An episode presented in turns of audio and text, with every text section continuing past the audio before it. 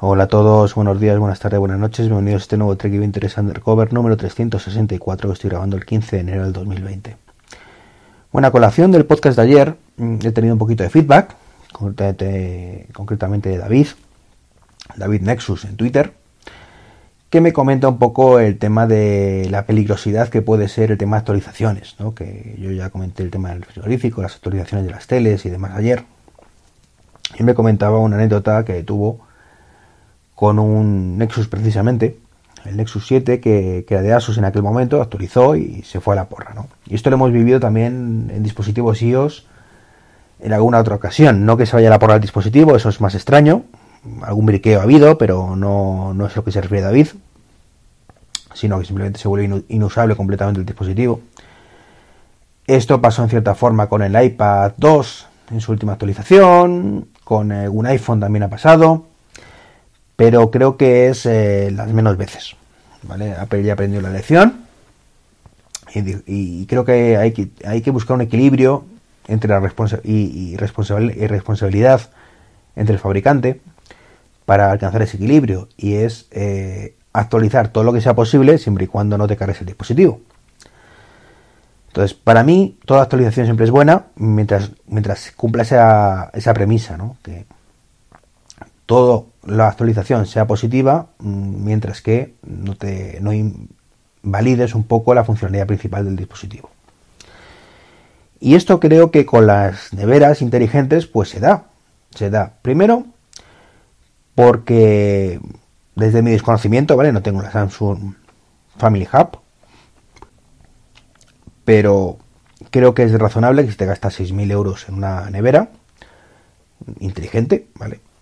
Y recalco la parte inteligente, la smart, la parte smart de, aquí, pues lo suyo es que tengas actualizaciones anuales que te otorguen nuevas funcionalidades. Si estoy comprando una nevera con un móvil dentro, porque al final es lo que es, un ordenador dentro, una tablet dentro, un ordenador, como queramos llamarlo, lo normal es que cada año pues me ofrezcan características nuevas que diga, ah, pues mira, mi nevera el día que la compré en 2017, por decir una, una fecha donde creo que ya estaba en la Smart Hub 1, eh, hacía 15 cosas, bueno, pues estamos en 2020, pues ahora hace 18, 20, 22 cosas. Hasta cierto límite, evidentemente. No puedo pretender que en el 2045 pues sigamos actualizando esa nevera. Soy consciente de ello, ¿vale?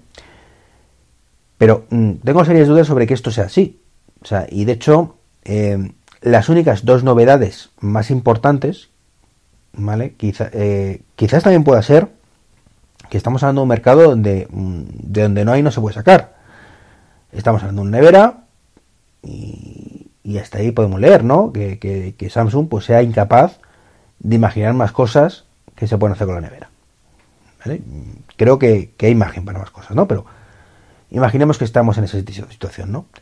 Entonces, eh, Samsung saca el nuevo modelo de nevera y te dice, ahora puede la inteligencia artificial ver lo que tienes dentro y plantearte recetas con eso, que me parece una idea estupenda, ¿vale?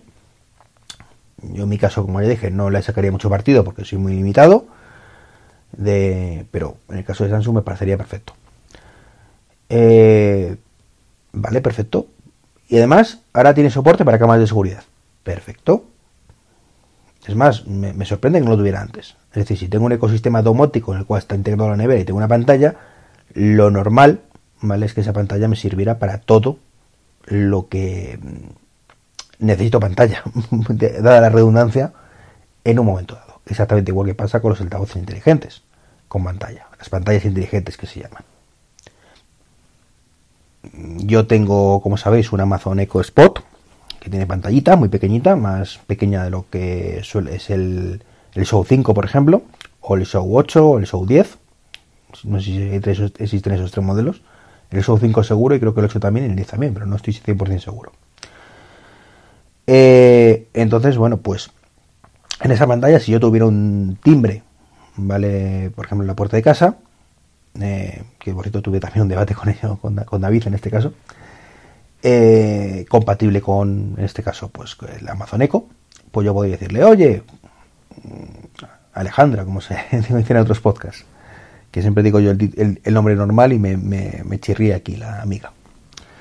Eh, muéstrame la cámara de la entrada. o si llaman a la puerta que me lo muestre. Todo ese tipo de cosas, lo lógico, lo lógico es que si tengo una pantalla en la nevera, me actúe exactamente igual ¿vale? que, estos dispositivos. Entonces, ¿que esto sea una novedad del nuevo modelo? Pues me chirría, me chirría mucho. ¿Vale? Debería estar, ser retrocompatible porque a fin de cuentas no deja de ser más que mostrar un streaming de vídeo. No es que requiera eh, un procesador más potente. Mm, salvo, por supuesto, que haya sido tan cutre Samsung de después de cobrarte 6.000 pavos por la, lavadora, la lavadora, la nevera, eh, te hayan puesto un chip de caca, ¿vale? Que te sirve pues para como un móvil de hace 10 años, ¿vale? Entonces a lo mejor mostrar un streaming de vídeo le supone un esfuerzo y, lo que hace de aquella manera, ¿no? Pero creo que estas neveras son capaces de mostrar YouTube y cosas así, con lo cual pues deberían ser capaces sin ningún problema de mostrar ese streaming de la cámara.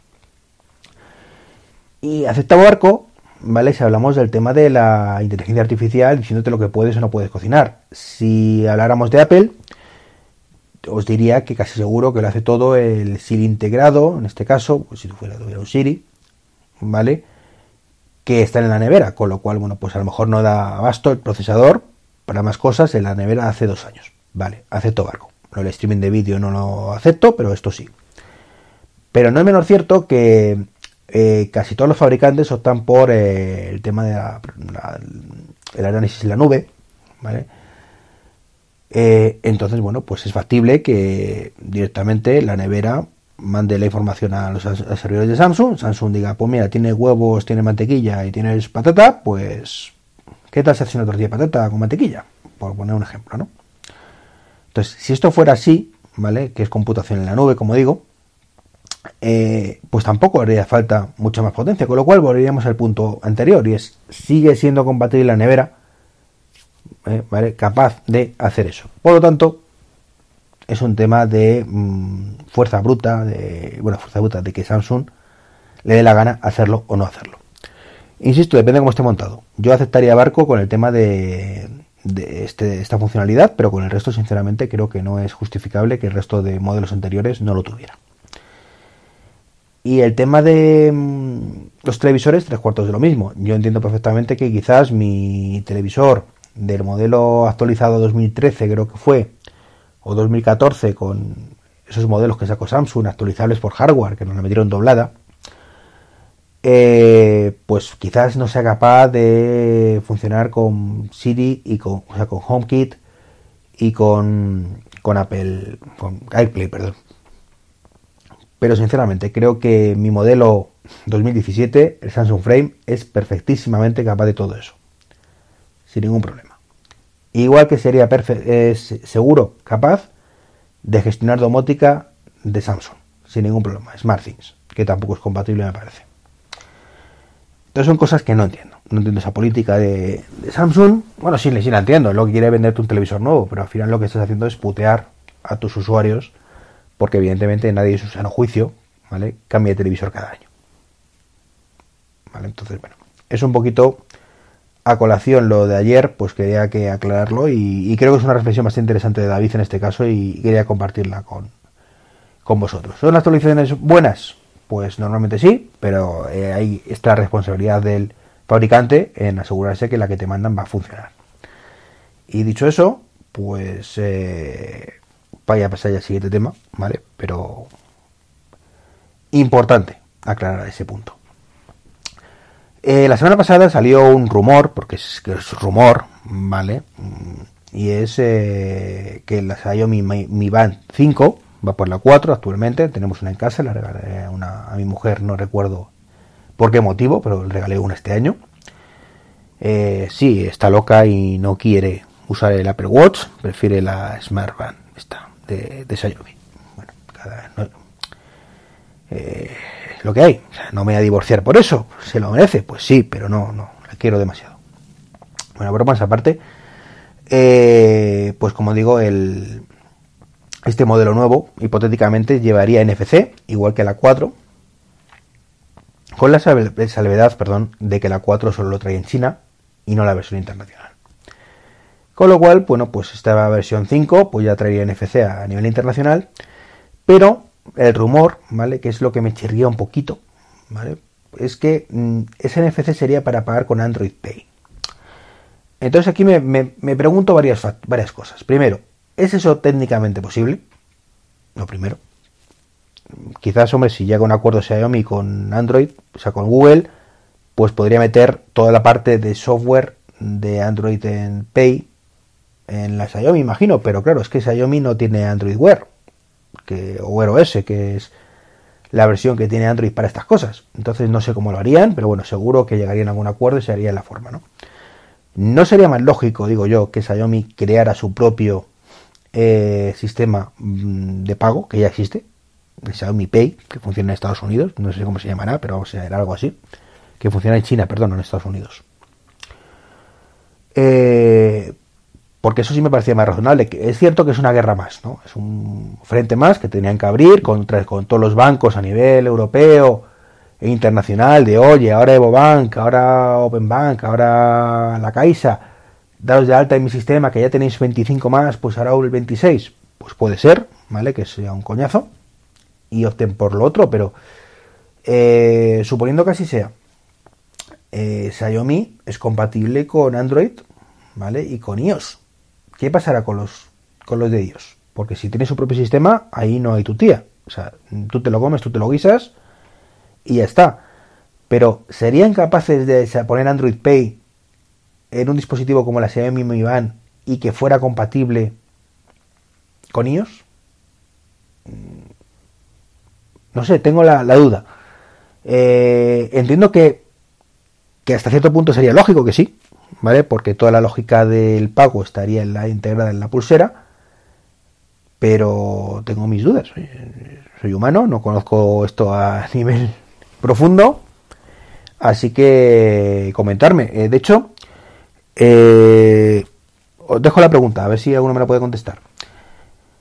Eh, actualmente existen teléfonos de relojes de Android que son de Wear OS que son compatibles con iOS. ¿Se puede pagar con Android Pay con esos relojes?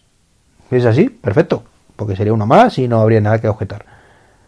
Pero tengo entendido que no. Eso es lo que, lo que me chirría, ¿vale? Entonces es un poco la, preguntilla que, os dejo en el aire y encantado de que me la aclaréis, ¿vale? Alguno que, sepa más del tema, porque yo sabéis que Android, pues hombre, no voy a decir ni con un palo, ¿vale? Alguna me pego con él, pero, pero muy poquito, muy poquito y tengo un desconocimiento bastante importante de la plataforma.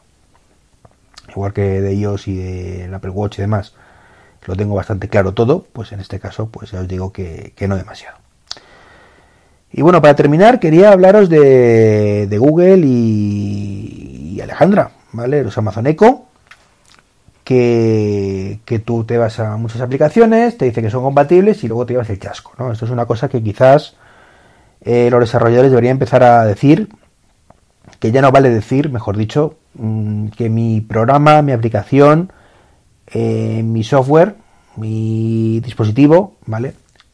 Es compatible con, en este caso, pues con Amazon Echo o con, bueno, dicen normalmente Alejandra o dicen con Google Assistant, ¿de acuerdo? ¿Y por qué digo eso? Porque depende del país, ¿vale? Entonces nos encontramos situaciones donde si tú, por ejemplo, te metes en la página web de cara, pues te dice que es compatible con Google, con Google Assistant. Y es verdad, pero solo lo usa en Europa con el GDPR este de las narices, pues va a ser que no.